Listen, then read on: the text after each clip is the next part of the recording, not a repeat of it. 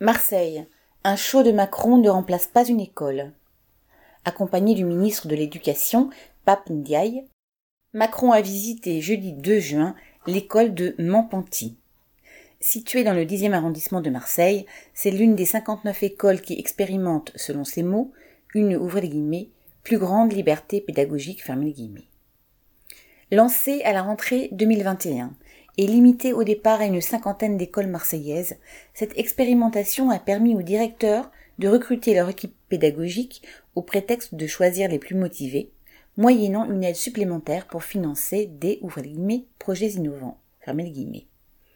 Ici, c'est une ancienne salle informatique, encore fallait-il qu'il en existât une, qui a été transformée en guillemets, laboratoire de mathématiques guillemets, où les enfants de maternelle viennent à tour de rôle s'initier aux maths en jouant.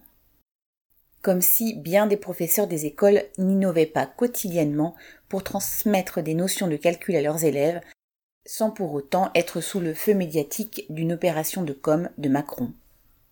Outre la généralisation de ce dispositif, pompeusement baptisé École du futur, entre, guillemets, Macron s'est fendu de quelques annonces supplémentaires, dont la presse s'est emparée, comme faire revenir les maths en option au lycée ou améliorer les rémunérations.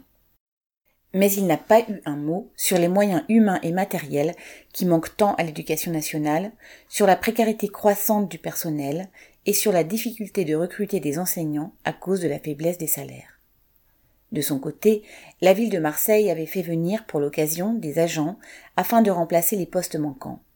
Cela faisait dire à une mère d'élèves régulièrement confrontée au non-remplacement d'enseignants et perplexe devant les grands moyens déployés pour cette visite, ouvrez le guillemets, pourquoi faire en grand quand on ne peut pas assurer le minimum?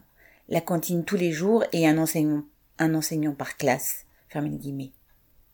Derrière le show présidentiel, le chantier de rénovation des 174 écoles marseillaises n'en est qu'à ses débuts et la plupart des écoles en éducation prioritaire n'ont obtenu aucun moyen supplémentaire, alors que bien des enfants sont confrontés à la pauvreté qui explose dans les quartiers populaires de la ville. L'école du futur, entre guillemets, vantée par Macron, n'est donc pas pour demain, sauf si parents et enseignants s'en mêlent pour imposer des moyens à la hauteur des besoins. Correspondant Hello.